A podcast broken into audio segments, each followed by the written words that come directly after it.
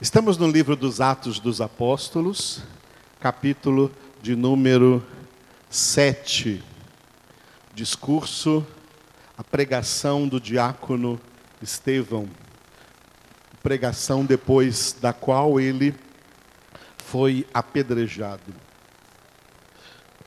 por religiosos que odeiam o Evangelho.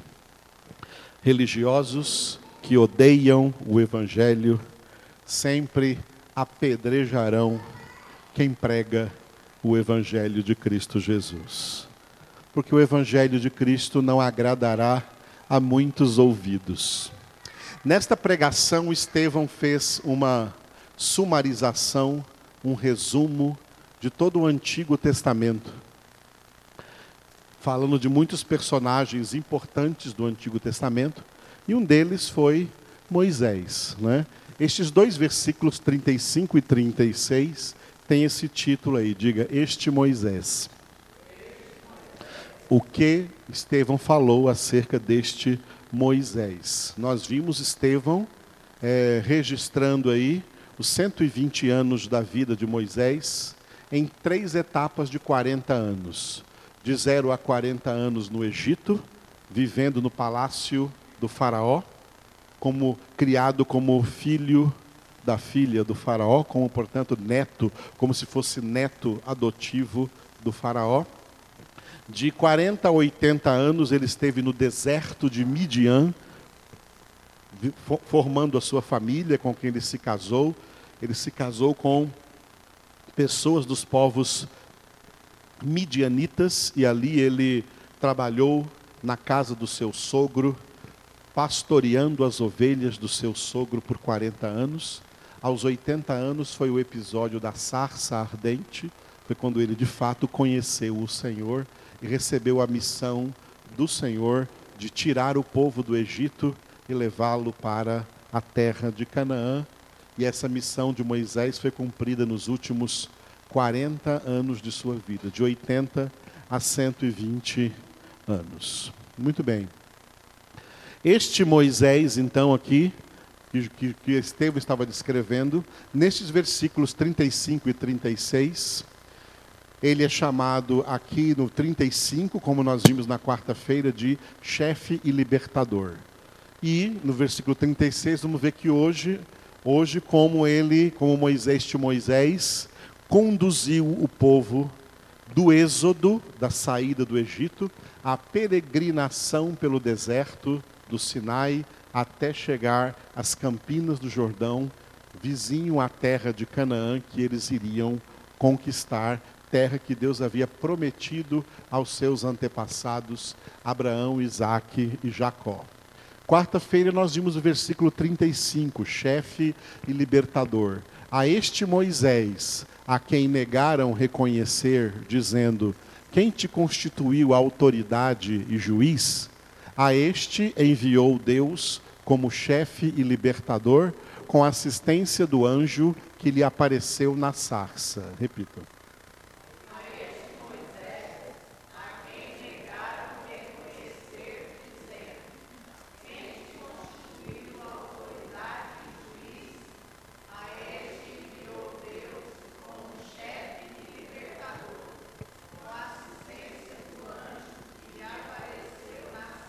Aleluia. Hoje nós vamos ficar com o versículo 36, que o título é, diga, Êxodo e peregrinação. Este, ou seja, este Moisés, este os tirou, os tirou do Egito, fazendo prodígios e sinais na terra do Egito, assim como no Mar Vermelho e no deserto durante 40 anos. Repita.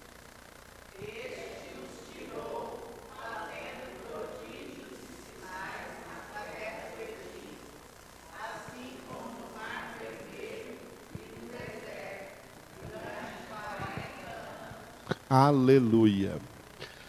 Muito bem, este texto, a dimensão histórica dele é fácil de entender, porque a história é algo já realizado no passado e descrito, e nós lemos o livro do Êxodo aí como um livro histórico no Antigo Testamento, relatando essa história da libertação do povo hebreu lá do Egito e a sua peregrinação pelo deserto até chegar até chegar à terra de Canaã. O que interessa para nós hoje é a dimensão espiritual desse texto. A dimensão espiritual, o que espiritualmente o Senhor está falando conosco neste versículo, especialmente em três itens que eu coloquei aqui de vermelho. Diga, na terra do Egito, no Mar Vermelho, no deserto. Cada um desses três elementos tem um significado espiritual que eu resumi da seguinte maneira para vocês. Lá em cima, diga de novo, na terra do Egito. O que Deus fez foi, em primeiro lugar, tirar o povo do Egito. Diga, tirar o povo do Egito. O Egito representa espiritualmente o mundo. Faraó representou espiritualmente o príncipe desse mundo, Satanás. O fato de Deus ter enviado os descendentes de Abraão, Isaac e Jacó para o Egito é uma representação de que, como esse povo teve que se multiplicar lá no Egito, a maioria dos hebreus, a maioria dos hebreus, na verdade, nasceram no Egito. Só que naquela época, a nacionalidade de uma pessoa não era conforme a região geográfica onde ela nascia, mas a nacionalidade dessa pessoa era ligada ao seu patriarcado familiar. Então, apesar de todo esse povo ter se multiplicado no Egito, porque quem entrou no Egito, as pessoas que entraram com Jacó no Egito, nós vimos ali no final de Gênesis, foram 70 pessoas, um pouco mais ali de 70 pessoas. José já estava lá no Egito e depois vieram então todos os familiares de José, o pai dele Jacó com seus outros 11 irmãos, a sua irmã Diná, entraram no Egito 70 hebreus. 70 pessoas de língua hebraica, 70 pessoas que eram todos eles da, da descendência familiar de Abraão, Isaac e Jacó. Ele era o, este era o povo hebreu. E esse povo, a partir desses 70, eles se multiplicaram no Egito durante um período de 430 anos, ou seja, muito tempo, mais de quatro séculos, quase quatro séculos e meio.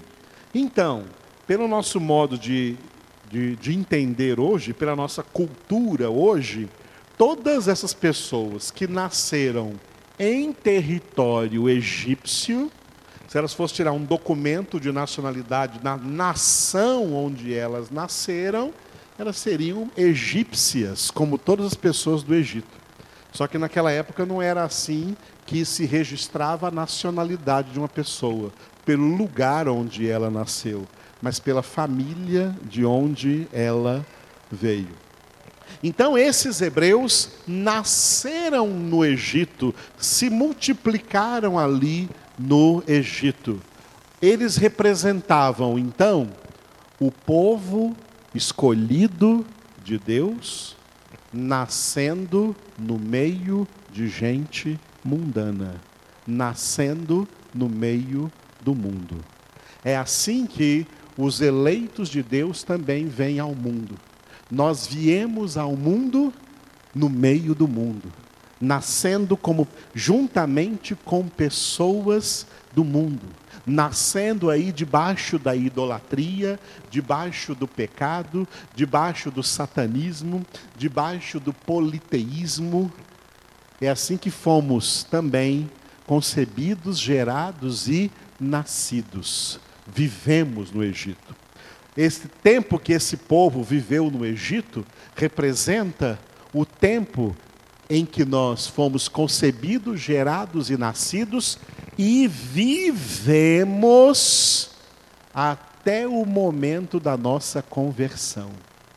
O nosso êxodo acontece na nossa conversão. A conversão é o êxodo espiritual de cada convertido.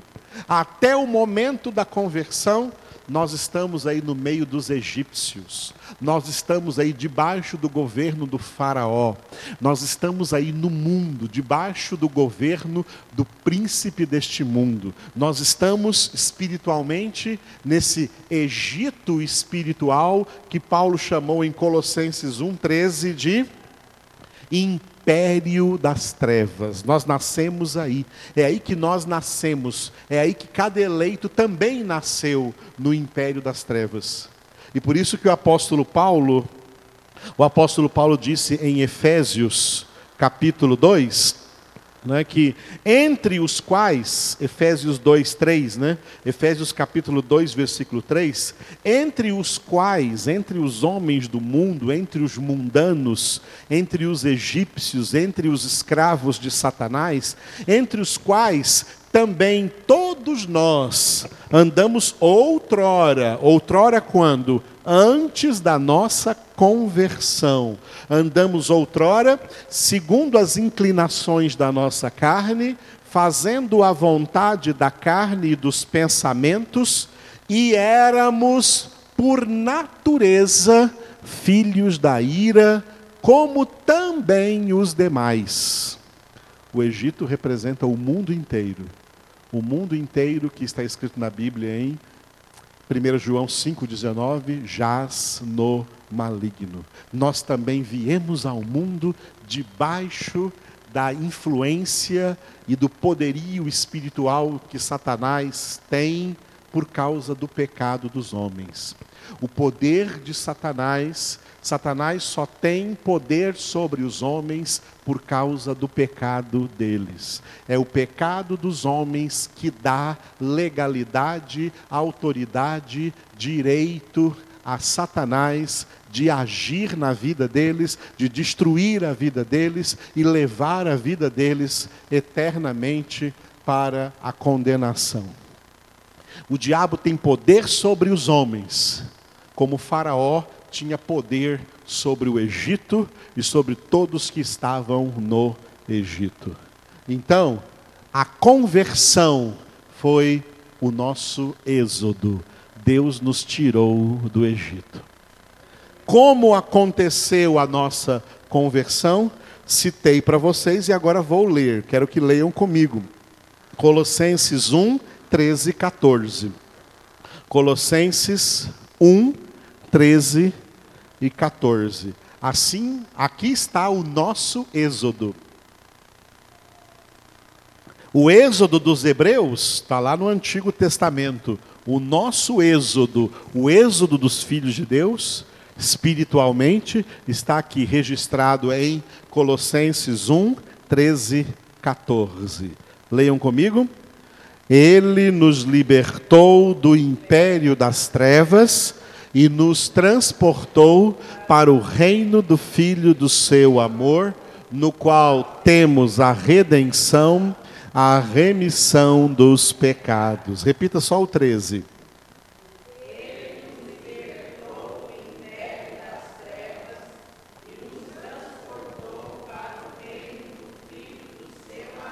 Dois verbos, libertou e transportou. Ele nos libertou e ele nos transportou. Nos libertou do império das trevas. O império das trevas é o Egito espiritual, é o século, o presente século. O império das trevas é o mundo inteiro que jaz no maligno, no qual nós também nascemos. Mas o Pai nos libertou deste Egito espiritual e nos transportou para outra situação espiritual, para o reino do Filho do seu amor. Em quem nós temos a redenção, a remissão dos pecados. Significa que nós temos o perdão de Deus, nós fomos comprados, adquiridos por alto preço, tudo isso significa redenção e os nossos pecados foram perdoados, e a condenação que pesava sobre nós por causa dos nossos pecados foi retirada, e por isso Paulo disse em Romanos 8:1 que de agora em diante nenhuma condenação há para os que estão em Cristo Jesus. Então, esse foi o nosso êxodo, tá? Assim que Deus nos tirou do Egito espiritual. Aconteceu algo muito poderoso quando Deus tirou o povo do Egito. Primeiro que Deus fez chover os seus milagres, seus sinais sobre a terra do Egito, especialmente com a ministração das dez pragas. Tá? A ministração das dez pragas. Olha só que coisa impressionante. Deus feriu o Egito com as dez pragas, e Deus retirou de lá o seu povo e levou o povo para o Monte Sinai, e no Monte Sinai Deus ensinou ao povo os dez mandamentos. Que relação há entre as dez pragas e os dez mandamentos? A relação é totalmente espiritual. Filhos de Deus obedecem os mandamentos. Filhos do diabo serão praguejados. Serão amaldiçoados pela sua desobediência. Assim o Egito foi castigado com dez pragas porque cada uma dessas dez pragas representava a um dos mandamentos. Por exemplo, o primeiro mandamento, primeiro dos dez mandamentos: não terás outros deuses diante de mim. Enquanto que o Egito tinha milhares de deuses, uma, era uma nação poleísta, politeísta, que adorava a deuses em figuras de animais adorava deuses na figura do crocodilo, na figura do sapo, na figura da águia, na figura da cobra. Eles adoravam deuses falsos. Olha o primeiro mandamento: não terás outros deuses diante de mim. Segundo mandamento: não farás para ti imagens de escultura de nada que haja nem no céu, nem sobre a terra, nem nas águas, nem nos rios, nem nos mares. Não as adorarás, não lhes darás culto. Os egípcios faziam imagens de esculturas de todos os deuses que eles que eles adoravam. Terceiro mandamento: não tomarás o nome do Senhor vosso Deus em vão, porque Deus não terá por inocente aquele que tomar o seu nome em vão. Quando Moisés e Arão chegaram e disseram assim: olha, o Deus, o Deus desse povo hebreu que está na terra de vocês, o Deus de Abraão, Isaac e Jacó, mandou você liberar esse povo, deixar o povo ir para prestar culto a ele no deserto. O faraó respondeu assim: eu não conheço esse Deus, eu não reconheço esse Deus, eu não respeito esse Deus, eu não obedeço esse Deus e ninguém vai sair daqui. E assim por diante, viu, amados? Por que Deus mandou dez pragas sobre o Egito? Porque é um povo diabólico. Porque o um mundo representa o mundo no pecado. Deus quer tirar os filhos de Deus, os seus filhos, espiritualmente do meio do mundo e lhes ensinar os seus mandamentos. Você não quer as dez pragas? Se sujeite aos dez mandamentos. Não quer as dez pragas? Se sujeite aos dez mandamentos. Não quer se sujeitar aos dez mandamentos? Então as pragas virão. Essa é a diferença entre quem serve e quem não serve, quem não serve ao Senhor. Quando o povo saiu do Egito, eles presenciaram um dos maiores milagres físicos visíveis da história dos milagres de Deus na vida do, seus, do seu povo, tá? na vida do seu povo. Um dos maiores milagres de Deus registrado como um evento inegavelmente histórico foi a travessia no meio do Mar Vermelho. O caminho aberto, diga caminho aberto o caminho que Deus abriu no meio das águas do mar do Mar Vermelho para que o povo saísse do Egito e chegasse no deserto do Monte Horebe, chegasse no deserto do Sinai, do Monte Sinai, do outro lado do outro lado do Mar Vermelho. O Egito fica na África. Né? Então o povo atravessou o Mar Vermelho, chegando do outro lado no deserto sinaítico, no deserto do Monte Sinai. Este milagre que todo mundo fica assim, né? Estupefacto ao saber desse milagre. E aí já se fizeram filmes, né? filmes, séries, aí, desenhos de todos os tipos, com efeitos especiais para mostrar como que o mar se abriu em dois, dois paredões de água, dois paredões de água imenso, para que o povo passasse ali pelo meio. Todo mundo acha muito bonito e realmente deve ter sido uma coisa esplendorosa mas o mais importante disso é entendermos o significado. É entendermos o significado espiritual dessa travessia do mar vermelho. O mar, o mar, claro, feito de água, de muitas águas. Essas muitas águas representam o mundo inteiro. As muitas águas representam povos, nações, tribos, línguas. Nós acabamos de passar pelo Apocalipse e nós vimos lá nos capítulos 17 e 18 de Apocalipse, nós vimos a queda da Babilônia, vimos a queda da Babilônia e nós vimos que a Babilônia, Apocalipse capítulo 17, versículo 1, Diz que a Babilônia foi representada por uma mulher, uma grande meretriz. No versículo 1, ela se acha sentada sobre muitas águas. Ela se acha sentada sobre muitas águas. E depois, é, essas muitas águas, elas são explicadas no versículo 15. Apocalipse 17, versículo 15. Falou-me ainda: as águas que viste, onde a meretriz está assentada, são povos, multidões, nações e línguas. O Mar Vermelho representa essas muitas águas, representam os povos do mundo, as nações da terra que todas vivem espiritualmente no império das trevas, debaixo do domínio de Satanás.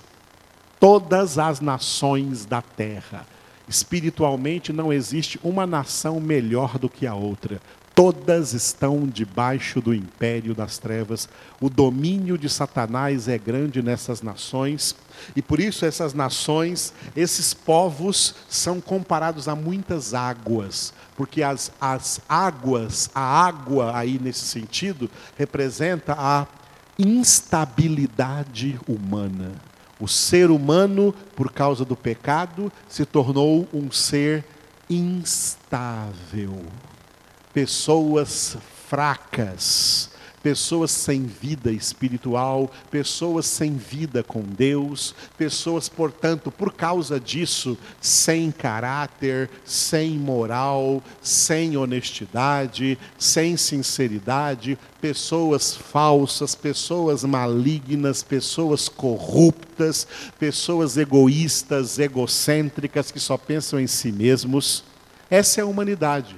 E é por isso que o que a humanidade produz é o que nós lemos todos os dias nos jornais, é o que nós assistimos todos os dias nos periódicos né, que existem no mundo. São notícias de guerras, rumores de guerras, roubos, assassinatos, homicídios, injustiça social, pobreza, miséria, doenças e por aí vai. Tudo isso é resultado dessa instabilidade humana. É uma instabilidade tão grande que afeta famílias, afeta casamentos, destrói casamentos, destrói famílias, seres humanos destruídos. Porque é isso que o ladrão vem fazer: roubar, matar e destruir. É isso que Satanás faz com a humanidade no mundo e a humanidade gosta. Por isso são muitas águas. Deus quer nos separar do meio dessas águas. É por isso que Deus abriu o mar vermelho, no meio dessas muitas águas, no meio dessas muitas águas, Deus abriu um caminho seco, uma terra firme, aonde não há, aonde não haja instabilidade, onde seja seco, onde seja chão firme, reto, onde haja segurança para se caminhar através das águas, sem ser molhado sequer por uma gota dessas águas. Esse caminho que Deus abriu no meio das muitas águas é Jesus Cristo. Foi por isso que Jesus disse. Quando Jesus disse em João 14,6, Eu sou o caminho, ele estava dizendo: Ó, eu sou aquele caminho que o meu pai abriu no meio do Mar Vermelho e aquele povo todo atravessou a pé enxuto até chegar do outro lado. Eu sou o caminho, a verdade e a vida. Por isso que quem está em Cristo não está no mundo, porque quem está no mundo está lá afogado nessas muitas águas. Está lá afogado no meio dessas muitas águas de instabilidade, de iniquidade. Mas quem está em Cristo está peregrinando rumo à terra prometida, atravessando esse caminho. Jesus é o caminho seguro que nós atravessamos. Quando Jesus disse, Eu sou o caminho, em João 14, 6, ele estava dizendo, Eu sou aquela carreira que vos está proposta, lá em Hebreus capítulo 12, versículo 1. Percorrei esse caminho, percorrei essa carreira que vos está proposta com o olhar fixo no Autor e Consumador da fé, Jesus Cristo. Jesus é o caminho. Por quê? Qual a diferença de Jesus, da pessoa de Jesus, e até mesmo do homem Jesus, Jesus feito homem para todos os povos? E Jesus, mesmo sendo homem, nunca foi instável nunca teve pecado. Teve tentações. Na lista das pessoas humanas, no final, se no final da história fizeram uma lista das pessoas humanas mais tentadas, em primeiro lugar estará Jesus. Jesus foi o homem, como homem, levando em conta a sua natureza humana, não a sua natureza divina. Na sua natureza humana, Jesus foi o homem mais tentado. Ninguém foi tentado ao nível que Jesus foi tentado. Ninguém hoje está sendo tentado ao nível que Jesus foi tentado. E ninguém jamais será tentado ao nível que Jesus foi tentado. Ele foi o homem mais tentado na história da humanidade, mas ele não caiu em tentação. Ele permaneceu firme. É por isso que em Jesus não existe instabilidade. Em Jesus existe firmeza. Firmeza de santidade, firmeza de caráter, convicção de fé, convicção de amor de Deus. Em Jesus Cristo só em Jesus Cristo nós podemos encontrar essas coisas. Fora de Jesus você só vai encontrar porcaria. Fora de Jesus você só vai encontrar instabilidade. É em Jesus que você se torna firme, que você se torna estável, que você deixa de ser aquilo que Tiago disse sobre sobre pessoas inconstantes, sobre pessoas instáveis, sobre pessoas pusilânimes. Conhece todas essas palavras? Tiago chamou essas pessoas de homem de ânimo dobre. Homem de ânimo dobre, inconstante em todos os seus pensamentos, em todas as suas ações, inconstante em toda a sua vida, inconstante em tudo que faz. E Tiago escreveu: Não pense tal homem que alcançará alguma coisa da parte do Senhor. Esse tipo de gente instável não ganha nada de Deus a não ser a justa condenação. Deus abençoa aqueles que estão no caminho, na verdade e na vida.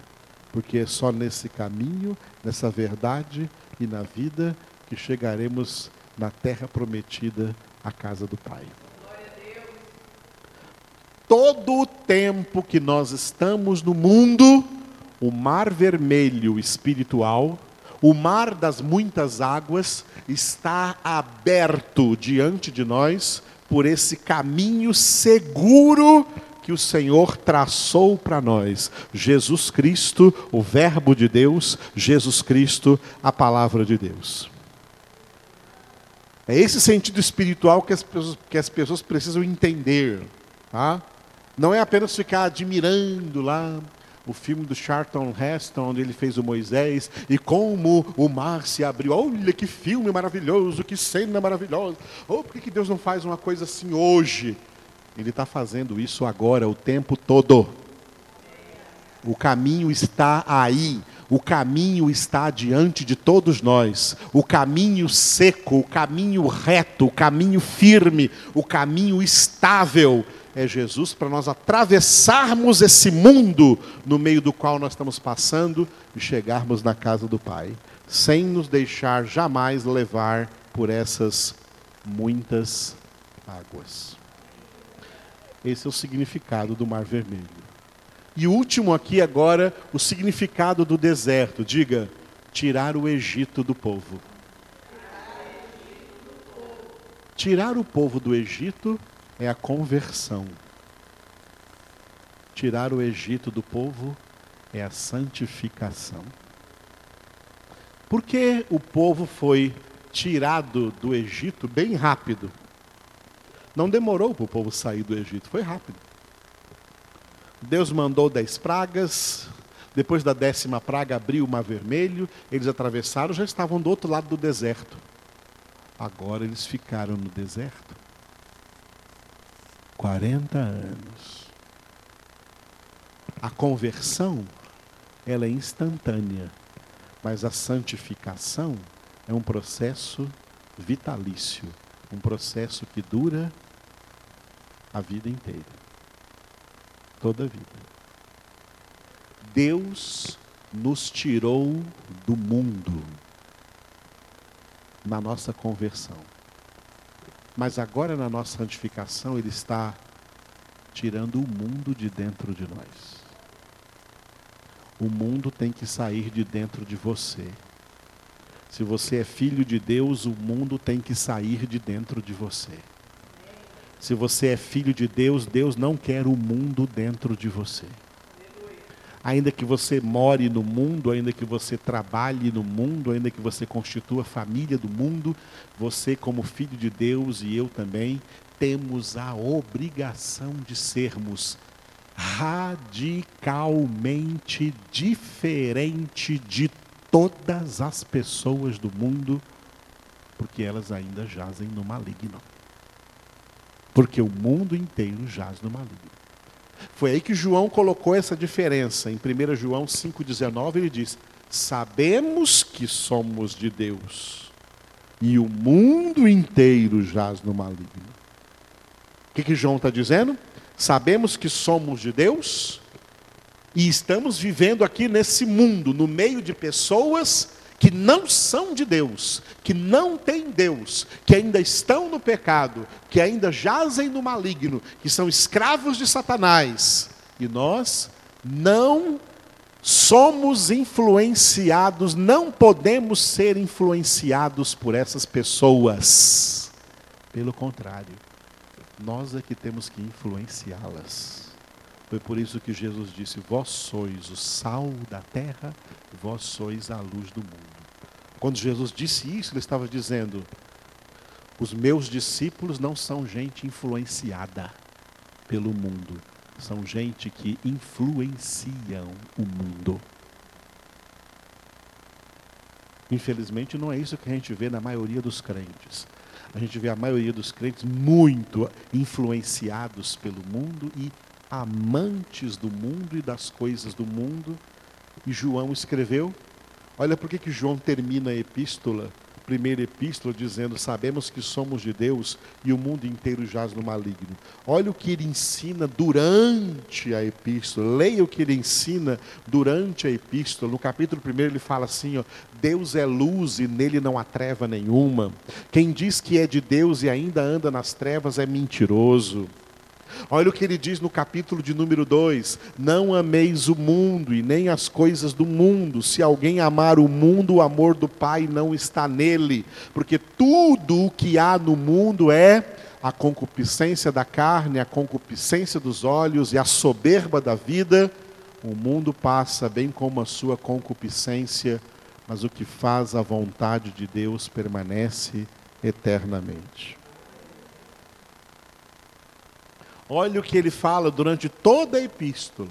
Ele fala exatamente como os filhos de Deus têm que ser diferentes do mundo. Olha o que ele diz no capítulo 3. 1 João, capítulo 3. Vede com que grande amor nos amou o Pai, a ponto de sermos chamados filhos de Deus, e nós o somos de fato.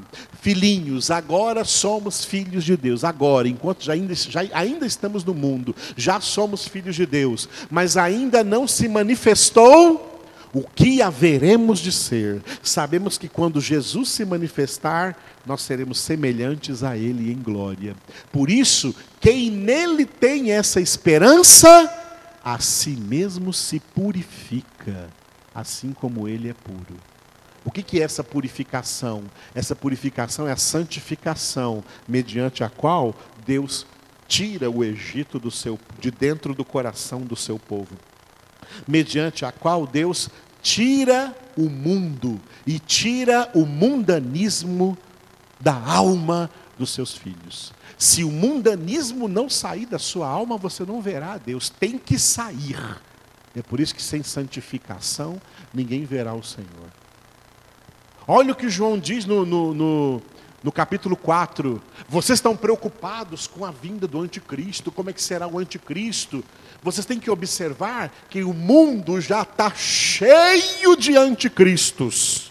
Cheio de anticristos aí pelo mundo afora, falando coisas anticristãs, antibíblicas, contra Deus, contra Jesus, contra o Espírito Santo, contra a palavra de Deus, contra quem prega a palavra de Deus. Deus não é respeitado no mundo, a palavra de Deus não é respeitada no mundo, pelo contrário, é rejeitada, menosprezada, difamada, e odiada no mundo, por causa das influências desses anticristos. Mas vós tendes a unção do santo e sabeis todas as coisas. Voltando lá para João 2, ele fala isso. No João capítulo 5, olha o que ele diz, antes de chegar no final, ele diz, 1 João 5, só há uma vitória que vence o mundo, a nossa fé. Essa é a vitória que vence o mundo, a nossa fé. Porque o justo viverá pela fé. Ele não vai viver de acordo como os incrédulos vivem. Ele vai viver pela fé. E viver pela fé é viver de maneira radicalmente oposta à maneira como as pessoas no mundo vivem. E aí ele conclui no final: olha, sabemos que somos de Deus, o mundo inteiro jaz no maligno. E ele termina dizendo, não é? Fujam dos ídolos. Rejeitem os ídolos.